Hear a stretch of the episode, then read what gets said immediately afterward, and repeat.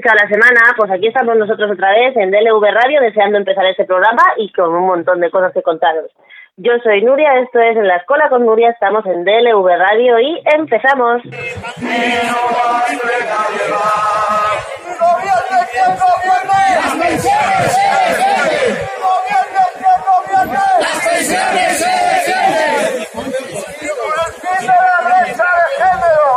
Con una pensión mínima de 1.080 euros como establece la Carta de la Unión Europea, con las medidas reales aplicadas al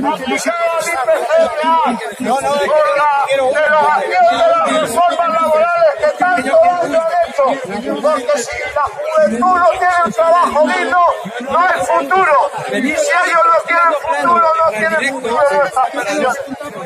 Por todo ello, pensionistas y de lucha, Pues esos que escucháis son nuestros jubilados y nuestras jubiladas que llevan ya mucho tiempo en la calle dándonos un ejemplo de lo que es la lucha y de lo que es defender el estado del bienestar.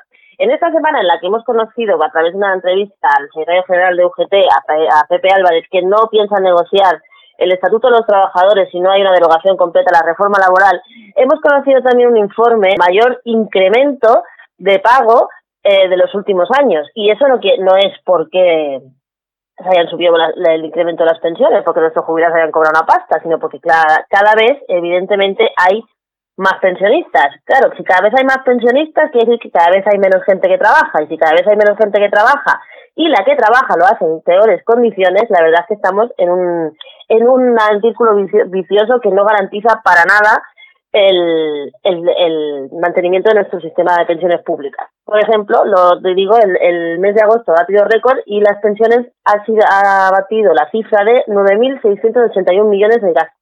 Eso es un 3,4% más que el año pasado. Pero repito, no se refiere a que haya unas pensiones más altas, sino a que hay muchos más pensionistas. Por ejemplo, el número de pensiones avanzó en agosto un 1,2% respecto al mismo mes del año anterior. Y aunque la tasa de crecimiento interanual de pensiones no es más alta dentro de una serie histórica, con ella ya se acumulan 43 meses consecutivos de crecimiento superior al 1% de pensiones. Del total de las pensiones, más de la mitad fueron pensiones de jubilación, con un repunte del 1,8%, o sea, trabajadores que salen del sistema, del sistema de cotización. Respecto al agosto del 2018, mientras que 2.362.000 eran pensiones de viudedad, que han subido un 0,1%, 960.000 euros de incapacidad permanente, una subida del 0,7, 342.000 más o menos pensiones de orfandad y unos 43.000 euros en pensión a favor de otros familiares. Para hablar de pensiones, eh, vamos a tener la suerte de contar esta semana aquí con Conchi Rivera, que es una de las portavoces estatal de la COESPE. La COESPE es la coordinadora estatal para la defensa de las pensiones públicas. Son todos aquellos y aquellas personas que veis en Bilbao, en Madrid, en Barcelona, en las calles, todo el tiempo defendiendo el sistema de pensiones y pidiendo a unas pensiones dignas que al final es, tra- es digno es, es, es una es no, no lo piden solo para ellos porque es lo que nos va a decir Conchi que ellos ya tienen pensiones lo que están pidiendo es que se garantice un sistema de pensiones para todos y para todas Bueno, pues hoy estamos aquí para hablar de pensiones. Te vamos a hacer un, un pack de programa de esta semana y de la semana que viene para hablar de pensiones públicas y de sanidad pública.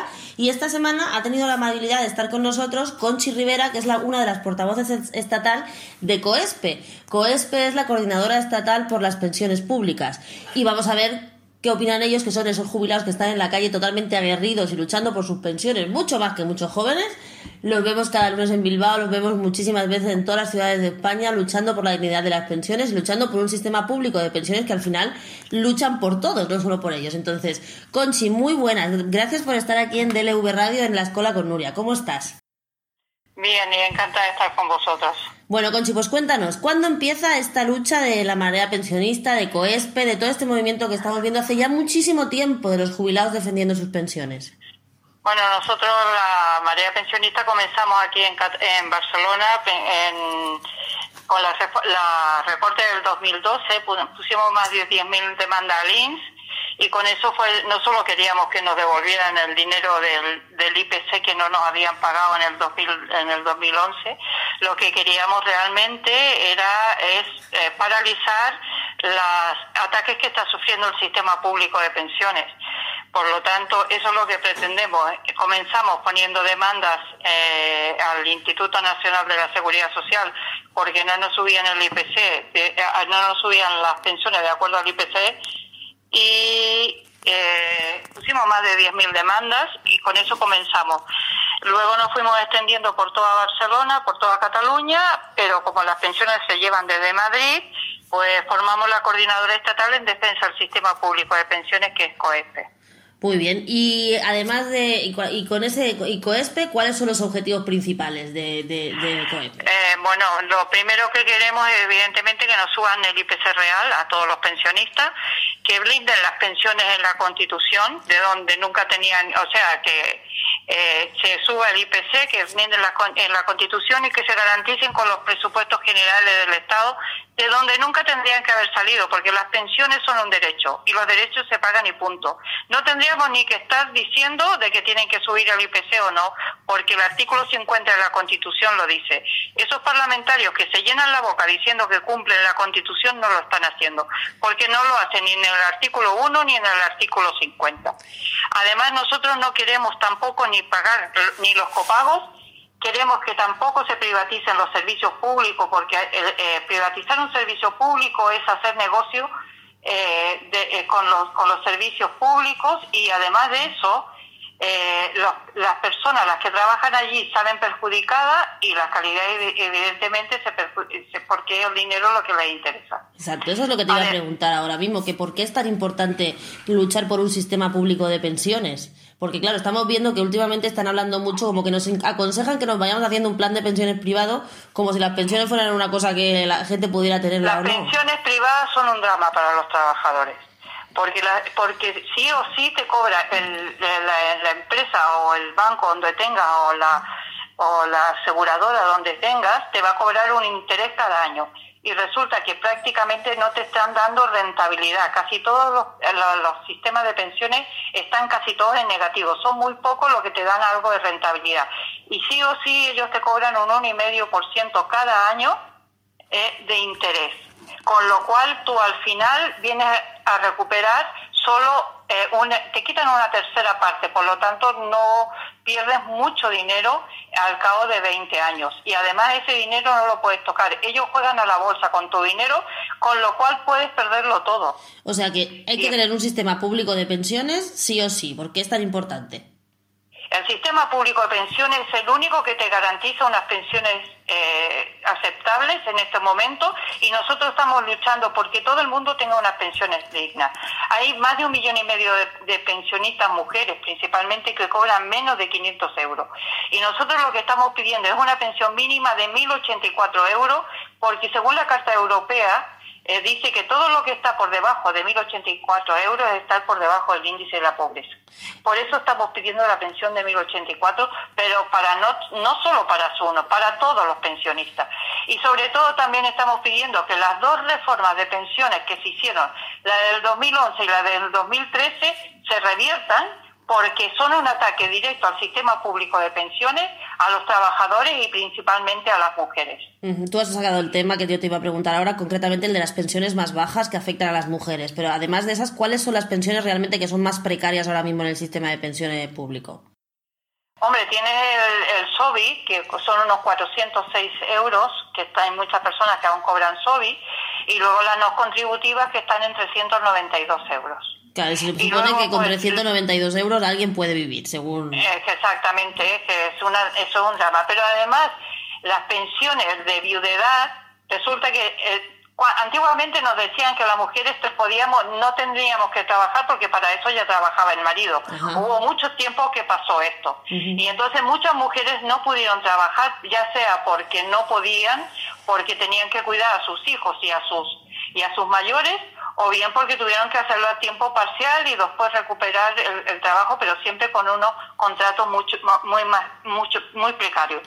Pero la pensión de viudedad, además de eso, la han llevado al 52%. Si ya las pensiones públicas, ya, o sea, las pensiones no son muy altas, porque la media de pensión está del orden de 980 euros, la media total de todas las pensiones son 980 euros.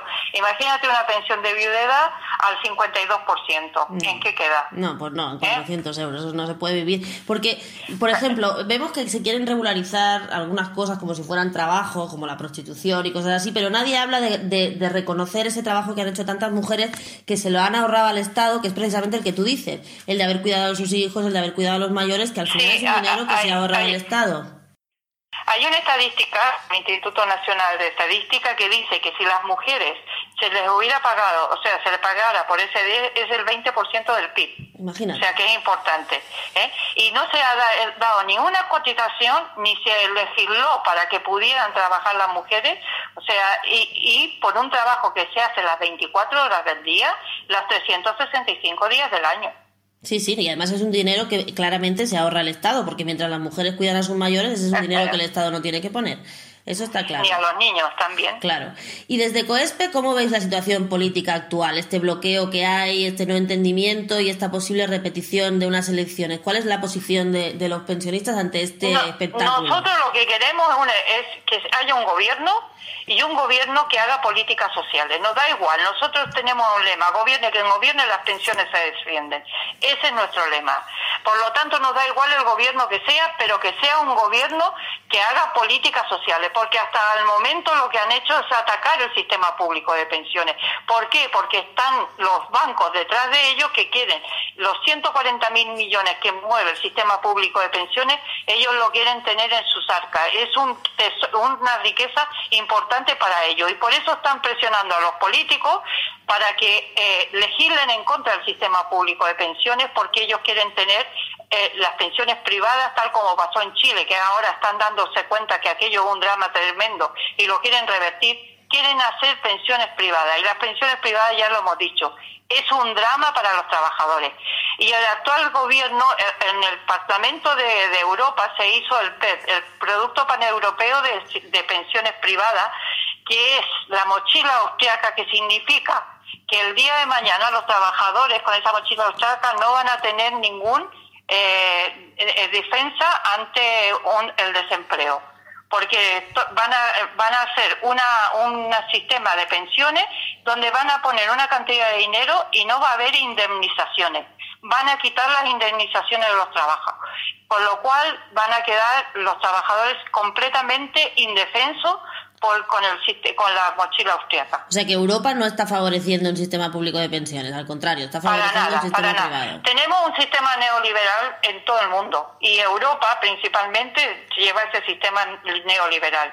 Se votó el, panel europeo este de pensiones privadas y resulta que se, eh, evidentemente quien lo votaron Partido Popular, Ciudadanos y el, y el, y el Partido Socialista se abstuvo. Con lo cual facilitó que se, ese, eh, esas pensiones privadas salieran adelante. O sea que muchos llenarse la boca con la defensa de las pensiones, pero a la hora de la hora nadie defiende las pensiones públicas. Bueno, sí que tenemos algunos partidos que ya se sabe que son los mismos. Por ejemplo, en el, en el PEP, eh, Esquerra Republicana, eh, Podemos, Bildu, y, y en los comunes en general ellos defendieron, o sea, votaron en contra de eso. O sea, hay algunos partidos que sí que están por la defensa del sistema público de pensiones, pero hay otros que, que defienden eh, que, que la constitución se ha de cumplir y la constitución dice en el artículo 50 que las pensiones se han de actualizar para que no se pierda poder adquisitivo y sin embargo no lo están cumpliendo. Okay. Y se llenan la boca con que son constitucionalistas. Claro. Y Conchi, una pregunta. Nosotros vemos a la gente mayor ahí en la calle luchando, como toda la vida lleváis luchando, dando un ejemplo impagable, pero en esa lucha ¿os acompaña también la gente más joven o os sentís un poco solos y solas? La gente más joven eh, les cuesta, les cuesta. Hay algunos que sí, también hay gente joven que está luchando, pero son los menos. Eh, y, lamentablemente nosotros estamos luchando más por ellos que por nosotros, porque nosotros muchos ya, bueno, la mayoría ya tenemos pensiones, queremos unas pensiones dignas y indudablemente que nos suban nuestras pensiones a las pensiones que están muy bajas. Pero habemos muchos que ya tenemos pensiones. Sin embargo, el factor de sostenibilidad que está puesto y que va en teoría a entrar en el 2023, Resulta que ese, ese factor de sostenibilidad va a llevar las futuras pensiones al 40 o 50% del último sueldo. Con lo cual, si ya muchos trabajadores son pobres trabajando, porque ¿quién gana más ahora de mil euros? Ya sabemos que muchísima gente está ganando menos de mil euros ¿eh? o mil euros y poquito. Si te queda el 50% o el 40% de su último sueldo, mira qué pensiones tenéis para el futuro. Ese factor de sostenibilidad va a llevar al país a la miseria y ese país son nuestros hijos y nuestros nietos y por eso también estamos luchando. Pues Coche hace un llamado desde aquí que tiene los micrófonos abiertos a que toda la gente se una a la lucha de COESPE y de manera pensionista por la dignidad de las pensiones y por un sistema público que dignifique la vida de los trabajadores y las trabajadoras ya en la última etapa de su, de su vida. Las pensiones son un derecho, ¿eh? son uno de los pilares, de los tres pilares del Estado de Derecho que nosotros a much, con sangre, sudor y lágrimas textualmente conseguimos para, para el futuro y para nosotros. Y resulta que ahora nos lo están arrebatando. No lo podemos permitir. Es que lo único que podemos hacer es la lucha. Y la lucha la tenemos que hacer entre todos. Porque si no, no lo vamos a conseguir. La única manera de conseguir las cosas es luchando. Lo que decimos nosotros, ni un paso atrás, porque esta batalla la vamos a ganar. Conchi Rivera, portavoz de COESPE estatal. Muchísimas gracias por estar en DLV Radio, muchísimas gracias por esta entrevista tan inspiradora y tan de poner los pies en el suelo. Aquí está DLV Radio para lo que queráis, os acompañamos en vuestra lucha, mucho ánimo adelante y muchísimas gracias por estar con nosotros. Gracias a ustedes, encantada. Gracias, Coche.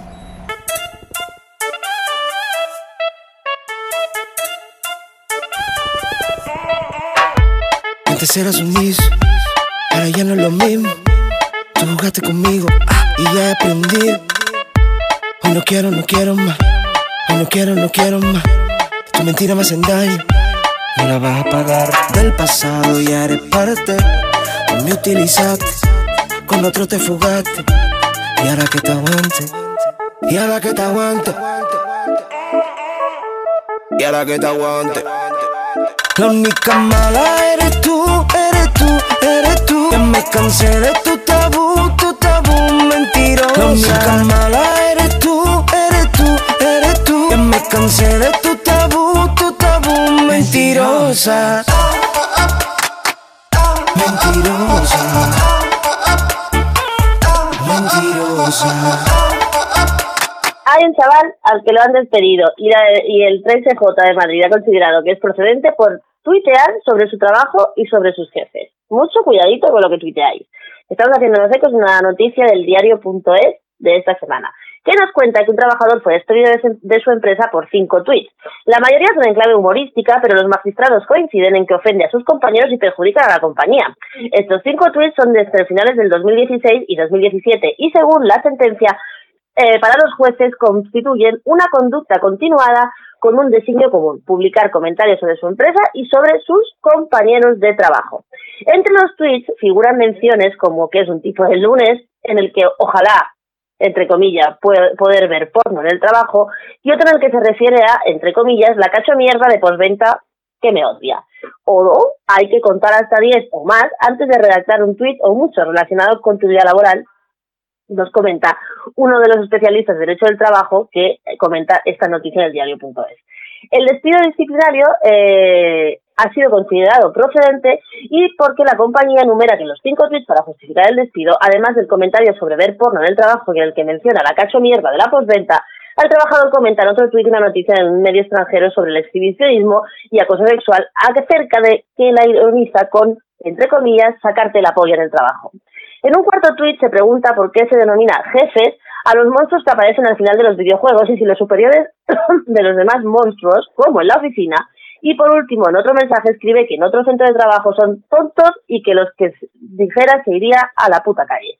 Los jueces en primera instancia y posteriormente en el Tribunal Superior de Justicia de Madrid coinciden con la empresa en que los comentarios pueden encuadrarse en dos motivos de despido disciplinario. Uno, las ofensas verbales a sus responsables y compañeros de la empresa y dos, el abuso de confianza y la transgresión de la buena fe contractual recogidos todos en el Estatuto de los Trabajadores. Aunque no se menciona la empresa en los tweets, ni el nombre de ningún compañero, los magistrados del TSJ de Madrid consideran que los mensajes, dice la sentencia, escritos dentro de un perfil público del actor, especialmente el referido a la persona de posventa, el de la cacho mierda, se nos antojan totalmente gratuitos, inapropiados y poco edificantes. Y lo que es peor, ofensivos para algún trabajador de la empresa, empresa perdón, incluidos sus directivos, que son fácilmente identificables. ¿Dónde están los límites de la libertad de expresión en los tweets y en las cosas estas y tener mucho cuidado? Pues según los magistrados del Tribunal eh, Supremo de, Superior de Justicia madrileño sostienen que, por supuesto, que el demandante es libre de expresar sus ideas y opiniones en las redes sociales, aunque ponen un pero, y entre comillas. Tal derecho tiene un límite representado por el honor de las personas a las que se refiere y también en este caso por el buen nombre de la empresa. Así que aquellos que os aburrís y decís mm, cosillas en el Twitter y os metéis con gente y tal, mucho cuidado, porque este señor ha acabado en la calle. Aprovecho para decir que también os gustaría que fueran así de radicales y así de mm, cuidadosos con los usuarios de Twitter a todos aquellos machitrolls y trolls y bots que han emprendido una campaña contra muchas de nuestras compañeras feministas en las redes. Sin ir más lejos, esta semana ya han cerrado la cuenta definitivamente a una amiga y compañera a la que entrevistamos en, eh, en la escuela con Nuria, que es Ana Prats, una divulgadora eh, feminista y que ha tenido ha sufrido una campaña como muchas otras, incluidas las Wanda Rebels y un montón de gente eh, que ha tenido que acabar, o sea, que han cerrado las cuentas. Por lo tanto, tener mucho cuidado con lo que escribís sobre el trabajo, tener mucho cuidado sobre lo que escribís con las, em, de las empresas y a los señores de Twitter les pedimos que tengan la misma piel fina para esto que para los ataques directos y sistemáticos a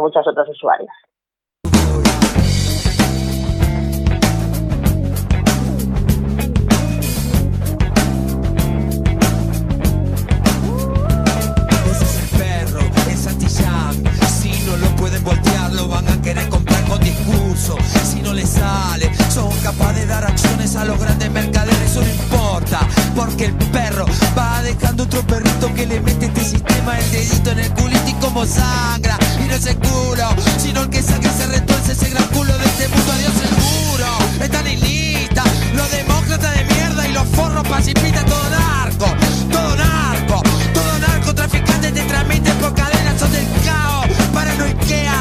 persiguen si son putos, te persiguen si son pobres, te persiguen si fumas, si tomás, si vendés, si fumás, si compras un pobre tonto para hacer para comer, si tomás, vendés, comprás, fumás y vayas en toda la concha de su madre. ¿Y ahora qué? ¿Qué nos queda? Elección para la vida, de Pues esta semana ha saltado a la luz una noticia que realmente pasó más o menos hace un año, julio del año pasado, pero que lo ha sacado a la luz BBC News y que nos explica la historia y nos da a ver el vídeo de Diana Sánchez, que es una presidiaria que ha tenido que dar a luz sola en una cárcel de Estados Unidos. Cuando Diana Sánchez fue recluida en la cárcel del condado de Denver el 14 de julio de 2018 ya tenía más de ocho meses de embarazo. La joven en ese entonces de 26 años notificó al personal de la salud de la prisión sobre su estado avanzado de gestación, según alegan una demanda que presentó esta semana contra las autoridades de Denver. El motivo de la denuncia es muy claro, y así se ve en el vídeo. La tuvo, tuvo que parir sola en la celda de su de la, de la prisión sin que absolutamente nadie se acercara, no fuera ningún médico ni nada. Esta mujer tuvo que parir en la camilla en un banco del metal, ella solita durante cuatro o cinco horas. El Departamento del Aguacil de Denver asegura que ha cambiado sus políticas para evitar que suceda algo similar al incidente que ocurrió el 31 de julio de 2018. Yo no lo llamaría incidente, yo lo llamaría violación absoluta de los derechos humanos de esta pobre mujer y de su hijo. Desde las 5 de la mañana de ese día, Sánchez habló con los agentes de la prisión y las enfermeras, al menos ocho veces informándole que estaba experimentando contracciones. Pero, pues no la atendieron. La mujer que estaba presa por cargos de robo de identidad terminó eh, pariendo durante cuatro o cinco horas sin ningún tipo de asistencia médica. Una enfermera la examinó después de que rompiera aguas, pero solo le dio una toalla absorbente sin llamar a la ambulancia, según alega la acusación en la demanda. Sánchez se vio obligada a parir de su bebé, como decimos, en un banco de metal de una celda, mientras además todo estaba siendo grabado por una cámara. Ella avisó, ella gritó, ella estaba allí y además estaba siendo grabado por una cámara que alguien estaba viendo. Y al final terminó pariendo a las 11 menos cuarto de la mañana. En los minutos posteriores al nacimiento, ninguna enfermera presente secó o calentó al bebé, ni le limpió la mucosa de la nariz, ni la boca, ni le administró antibióticos, ni lo pesó, ni lo midió, ni absolutamente nada. La denuncia de Sánchez acusa a la ciudad y al condado de Denver y al centro de salud de Denver y entre otras seis personas de no cumplir el completo deber legal moral. Ahora, dice la prisión, en un comunicado, el Departamento del Alguacil, como decimos, eh, que ha ordenado una investigación exhaustiva inmediatamente después del incidente. La revisión de los hechos determinó que los alguaciles adjuntos habían tomado medidas apropiadas a las circunstancias y seguido las políticas procedimentales pertinentes. Yo no lo dudo que hayan seguido las políticas procedimentales pertinentes que tienen asignadas en las, en las cárceles de Estados Unidos, porque no sé si lo sabe mucha gente, que no lo sabe, pero las cárceles en Estados Unidos son privadas, son empresas. No son como aquí, que son públicas y que cuyo, cuyo objetivo es la reinserción y demás. No, son privadas, que tienen que hacer sus números y sus cajas. Y por eso las cárceles en Estados Unidos están llenas de latinos, de negros y básicamente de gente pobre, porque hacen redadas en la calle. El interés este que hay de las redadas de los migrantes y no sé qué es porque por cada persona que entra en una cárcel de Estados Unidos, la empresa que las gestiona cobra. Es un negocio, ¿vale? Y en el negocio ya sabemos que se priman los beneficios y se minimizan los gastos. Y no hay nadie que vele por la seguridad de esta gente. Sigo. Mary Newman, abogada de Sánchez, dijo a la cadena CBS que fueron más de cinco horas en las que su clienta estuvo en un pariendo, pidiendo ayuda, gritando de dolor y simplemente no la llevaron al hospital. La idea de que un ser humano pueda ser tratado de esta manera es realmente inconcebible. Sánchez estaba presa por emitir un cheque utilizando la cuenta de su hermana, pero fue liberada a los pocos días del parto absuelta porque no, eh, pues no se encontró culpable. En fin, son las cosas que pasan en Estados Unidos, donde a veces miramos demasiado intentando imitarlos cuando en realidad es un país absolutamente neoliberal y no capitalista que incluso permite que se haga negocio con las personas que no tienen libertad. O sea, esta gente, esta mujer estaba a merced, a merced de los que estaban fuera de la celda y nadie le hizo caso. Podría haber muerto, podría haber muerto su, su bebé, pero como era pobre, era mujer y estaba presa, no creemos que a nadie le importe demasiado. En cualquier caso, condenamos totalmente la política presidiaria de Estados Unidos, como condenamos muchas de las cosas que pasan en Estados Unidos, pero esto además, búsquenlo si quieren verlo. Es el horror, el horror eh, transmitido en directo.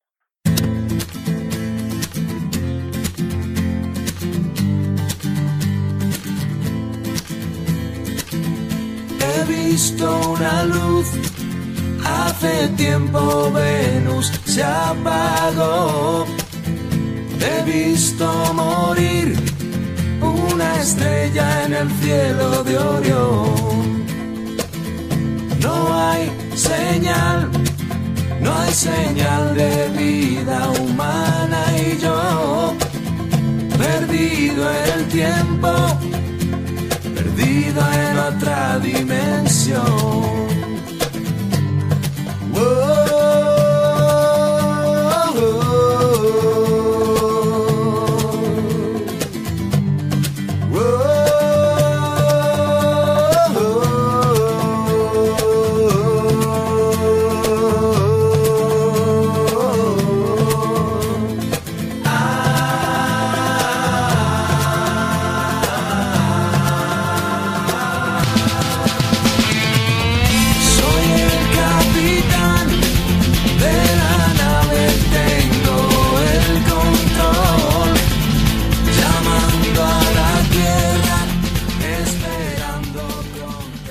La India fracasa en su intento de llegar a la Luna. Oh. El módulo Vikram de la misión Chandrayaan 2 se pegó un concierto contra el satélite, igual que le sucedió a la sonda israelí Bereshit, cuando este país intentó ser el cuarto país en llegar a la Luna. Ya sabemos que a la Luna han llegado tres países, los chinos, los rusos y los americanos, pero ahora entre los indios y los israelíes también querían poner su banderica en la Luna, pero esta vez no ha sido posible. como digo, aunque el podio de la carrera lunar ya está ocupado, aún se sigue compitiendo por el cuarto puesto. Y 2019 ha sido un año especialmente interesante en esta reactivación de la carrera espacial. En enero de este año, con la sonda Bereshit, la primera misión de este tipo impulsada por, el, por inversores privados, muy importante, inversores privados, intentó convertirse en el cuarto país en aterrizar una máquina sobre el satélite por detrás de Estados Unidos, Rusia y China, como digo pero un fallo del motor principal del artefacto hizo que la misión acabase estrellándose. La China, alrededor de las diez y media de este viernes, hora peninsular española, también fracasó en su intento. El resultado de la misión parecía claro cuando el presidente del país abandonó la sala de control con cara de decepción y acabó rezando y firmando autógrafos a los estudiantes. Después de superar la fase de frenado y acercamiento al lugar de llegada, el módulo de aterrizaje Birkan tenía que afinar su velocidad para posarse con suavidad sobre la superficie del satélite. A dos kilómetros de altitud se perdió la comunicación con la sonda y la hipótesis ahora son muchas, pero el caso es que se ha pegado una piña y no ha podido aterrizar. Y a mí me vengo a esta, esta noticia porque ¿Por qué creéis vosotros que la carrera espacial se ha reactivado de esta manera y sobre todo el detallito de los israelíes de hacerlo con inversión privada? Uno de estos días hablaremos de lo que está pasando en el espacio. Uno de estos días hablaremos de cómo se están repartiendo los recursos naturales que hay en el espacio, porque hay un montón. Hay empresas que ya están negociando concesiones sobre nuestros asteroides, porque los asteroides están llenos de minerales en un estado purísimo y de agua. Los tratados internacionales sobre derecho ultraterrestre, porque eso existe, y también hay el tratado sobre la Luna, dicen que los recursos naturales que hay en el espacio son patrimonio de la humanidad y que no se pueden colonizar y que no se pueden apropiar por parte de ningún país. Y sin embargo estamos viendo cómo la carrera espacial está yendo a toda leche porque sí, porque además es consecuencia, y no quiero ser catastrofista, de que muchos ya dan por hecho que este planeta no va a ser habitable en un breve, breve espacio de tiempo. Por lo tanto, estar muy atentos a todo lo que pasa por encima de nuestras cabezas, porque estamos frente a lo que puede ser la tercera gran colonización de la humanidad.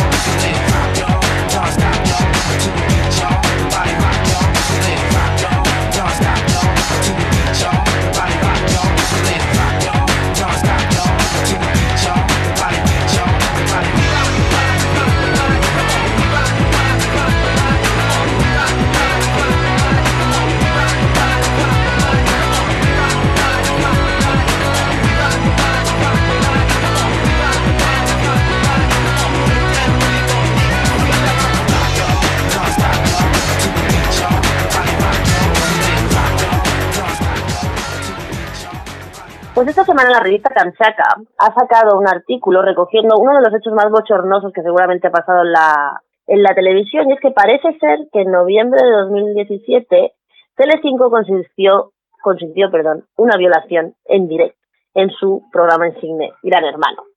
Según la revista Kamchaka, Telecinco emitía por aquel entonces la decimoctava edición de Gran Hermano, que a la postre sería la última con personas anónimas. A partir de ahí empezaron a hacer Gran Hermano VIP y todas estas cosas que nos ponen ahí y que luego comentan, en, luego se retroalimentan en los mismos programas.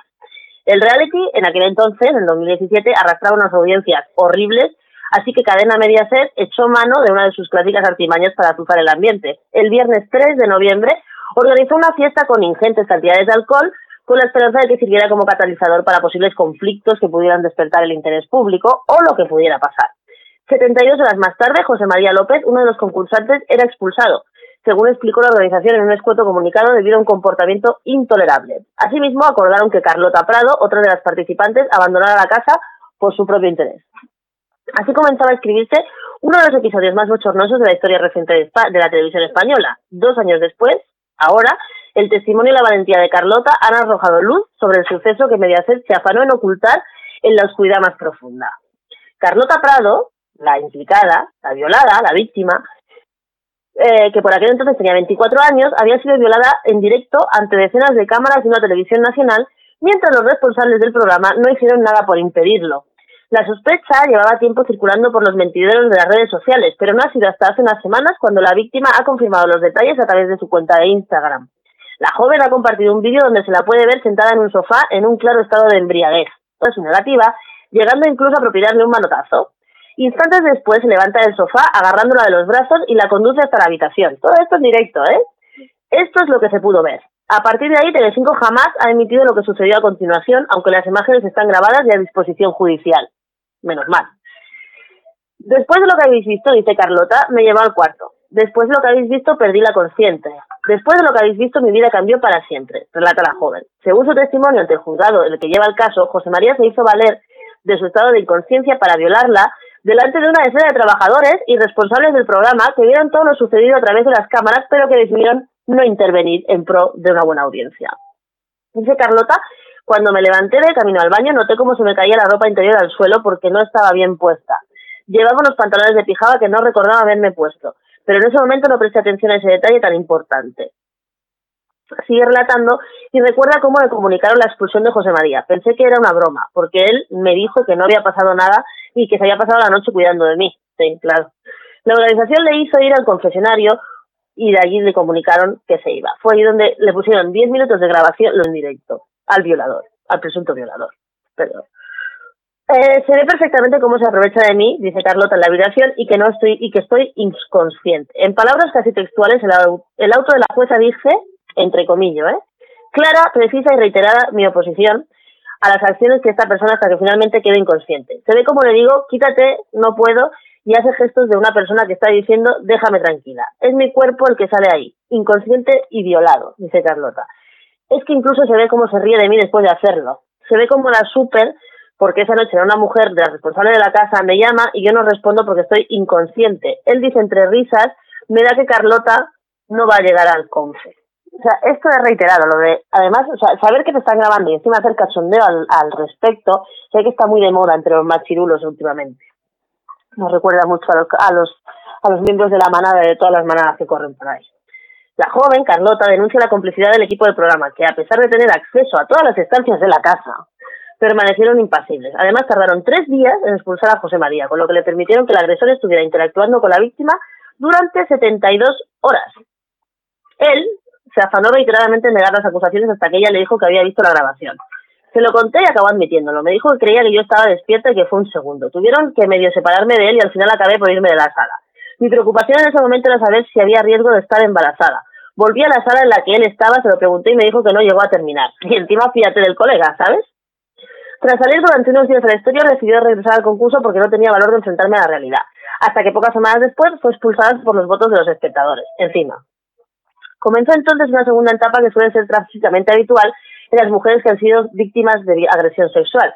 Y también en el caso de Carlota, este hasta, entre, entre comillas, hasta los huevos de amenazas de mensajes humillantes de una sociedad que predica callarse a las injusticias. Carlota sufrió y sufre mensajes de acosos en redes sociales y también en la calle, insultos y vejaciones que trató de sobrellevar teniéndose el pelo para que nadie la reconociera y con un tratamiento psicológico y psiquiátrico.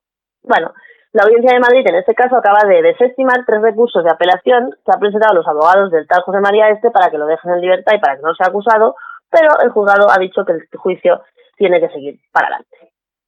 La joven Carlota ha decidido que ha, ha dicho que ha decidido hablar para servir de apoyo a otras víctimas y para acabar con la revictimiz- revictimización social y contribuir a romper los silencios de las mujeres que se han visto obligadas a pasar un trance similar.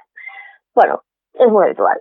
Es asquerosamente habitual las violaciones y es asquerosamente habitual que haya cámaras de por medio y es asquerosamente habitual que nadie lo crea o que nadie hace nada o que la víctima acabe cargando encima con eh, los odios de, terceras personas. Pero lo que aquí es importante es que, según explica la víctima del auto de la jueza, todas las instancias de la casa de Gran Hermano tienen una trampilla por la que cualquier persona de la plantilla del programa puede entrar en cualquier momento. Y nadie entró. Lo grabaron, lo vieron, lo presenciaron y nadie entró a decirle a ese tío que se quitara de encima de esa muchacha. Es muy gordo lo que ha pasado en TV5, es muy grave y esperemos que caiga sobre la productora Mediaset, sobre el programa y que nunca, nunca, jamás estos tíos vuelvan a poder hacer ni medio minuto de televisión.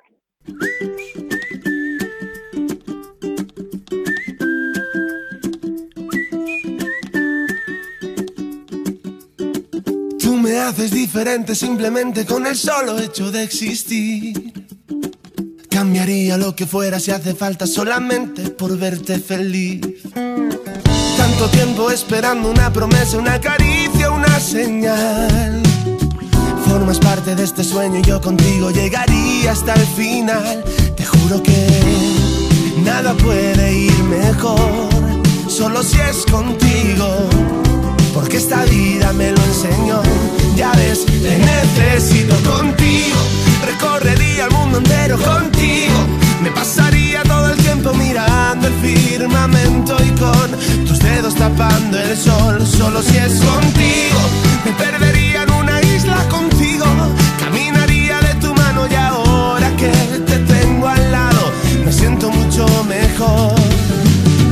Debería estar prohibida tu mirada y tu forma de caminar. Logrado que mi cuerpo y mi mente ahora vayan al mismo compás. El Hospital Virgen de las Nieves, Materno Infantil de Granada, ha metido en plantilla a tres seres muy especiales. Se llaman Garbanzo, Pecas y Paddy. Y son los tres perros terapeutas que desde el pasado 22 de enero desarrollan una importante función.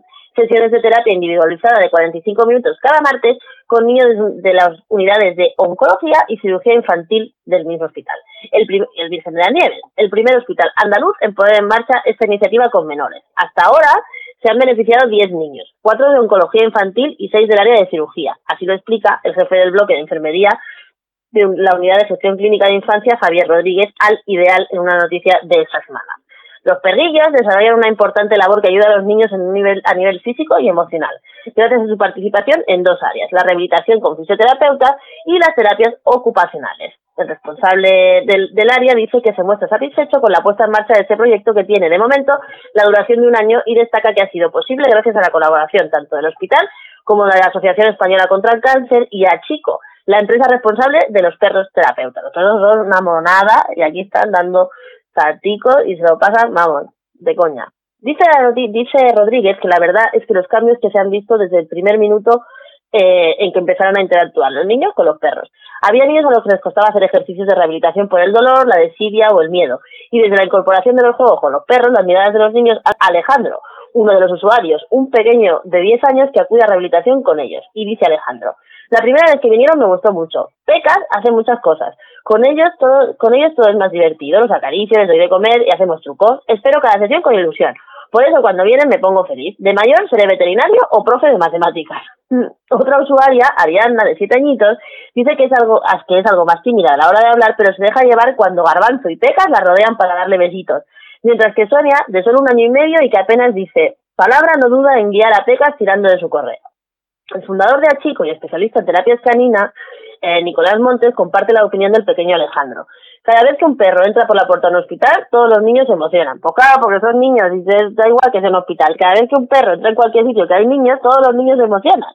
Y está bien. Cuenta que los tres canes que forman parte de la unidad canina del hospital fueron recogidos de la calle cuando eran cachorros y desde entonces han sido entrenados de forma específica para convertirse en perros terapeutas, los cuales también tienen un seguimiento veterinario más exhaustivo para poder acceder al hospital y cumplir así con todos los protocolos de salud.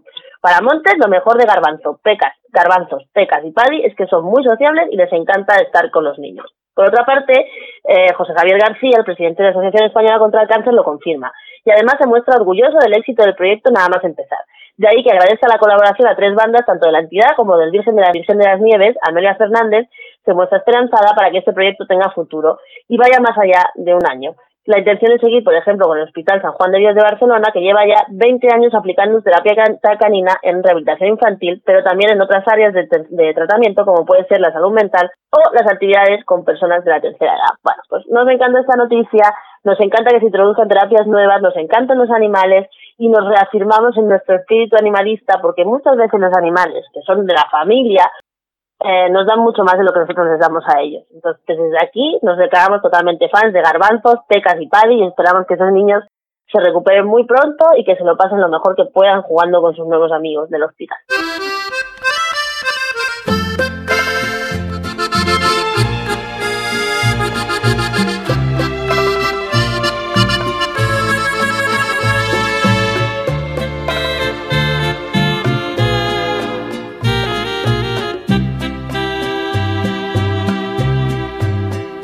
Rata inmunda, animal rastrero, escoria de la vida, adefesio mal hecho, infrahumano, espectro del infierno, maldita sabandija, cuánto daño me has hecho. Uf, pues el rata de esta semana ha estado reñido, reñido, ¿eh? Porque entre los, los informes que ha salido de la abadía de Montserrat de la pederastia, entre los curas otra vez llevándose 355 millones de euros sin fiscalizar, y un montón de gente que ha salido, el rata de esta semana ha estado complicado, complicado. Pero al final de la semana se ha adelantado, así como por la derecha, una, un personaje que a partir de ahora vamos a tener que cerca. El rata de esta semana es para Julio Ernesto Abalde Alonso. Es el rector de la Universidad de Galicia, que permite que el próximo 19 de septiembre haya unas jornadas sobre trabajo sexual, entre comillas, para promocionar la prostitución y de paso a ver si podemos captar nuevas adquisiciones para el negocio en la, en la Facultad de Sociología de la Universidad de La Coruña. Todas y mu- todas las feministas y muchas otras personas le han pedido por favor que retire estas jornadas, que anule estas jornadas organizadas entre otras por un montón de organizaciones que son pro prostitución, pero el señor se ha desmarcado con un, la universidad se ha desmarcado con un comunicado diciendo que como hay debate, pues que ellos promocionan el debate sobre cómo hacerse puta dentro de la universidad. Por tanto, para nosotros este señor, lo que queríamos saber, y le hemos preguntado también reiteradas veces, es cuánto dinero va a destinar la Universidad Pública de La Coruña organizar unas jornadas de cómo hacerse puta, de las bondades del proxenetismo y de cómo, del negocio de la prostitución. Eh, pero no nos han contestado. Entonces, desde aquí, por organizar las jornadas, por dejar que se organicen y por invitar a todo el lobby proputero a la universidad, esta semana el rata va para el rector de la Universidad de Galicia, Julio Ernesto Abalde. Que lo disfrute usted. Alimaña, culebra ponzoñosa, desecho de la vida, te odio y te desprecio. Rata de dos patas, te estoy hablando a ti, porque un bicho rastrero, aún siendo el más maldito, comparado contigo, se queda muy chiquito. Maldita sanguijuela, maldita cucaracha, que infectas donde picas, que hieres y que matas. Alimaña, culebra ponzoñosa, desecho de la vida, te odio y te desprecio. Pues hasta aquí hemos llegado esta semana. Como siempre, hemos hecho el programa con mucho cariño, con mucho amor y esperamos que os guste mucho, que lo disfrutéis y que nos retuiteéis y que nos compartáis y nos vemos durante toda la semana en las redes sociales del, del Radio, de La Escola, de Nur Inglés, espe- en Spotify, en Evox, en todos los sitios estamos con vosotros y esperamos que os guste mucho el programa. No me quiero despedir hoy sin hacer un recordatorio a un grande de la música que se ha despedido de nosotros hoy, que es Camilo Sesto, porque ¿quién no ha cantado? El vivir así es morir de amor en fiestas, borracheras, karaoke y demás. Te vamos a echar de menos, Camilo. Hasta entonces, nos despedimos hasta la semana que viene con un beso enorme, disfrutar de la vida y, y, a- y que lo paséis bien. Maldita sanguijuela, maldita cucaracha, que infectas donde picas, que hieres y que matas.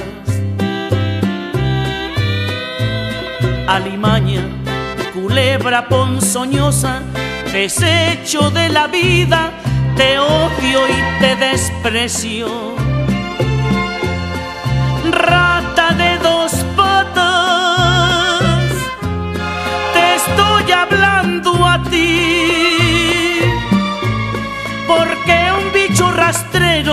aún siendo el más maldito, comparado contigo, se queda muy chiquito.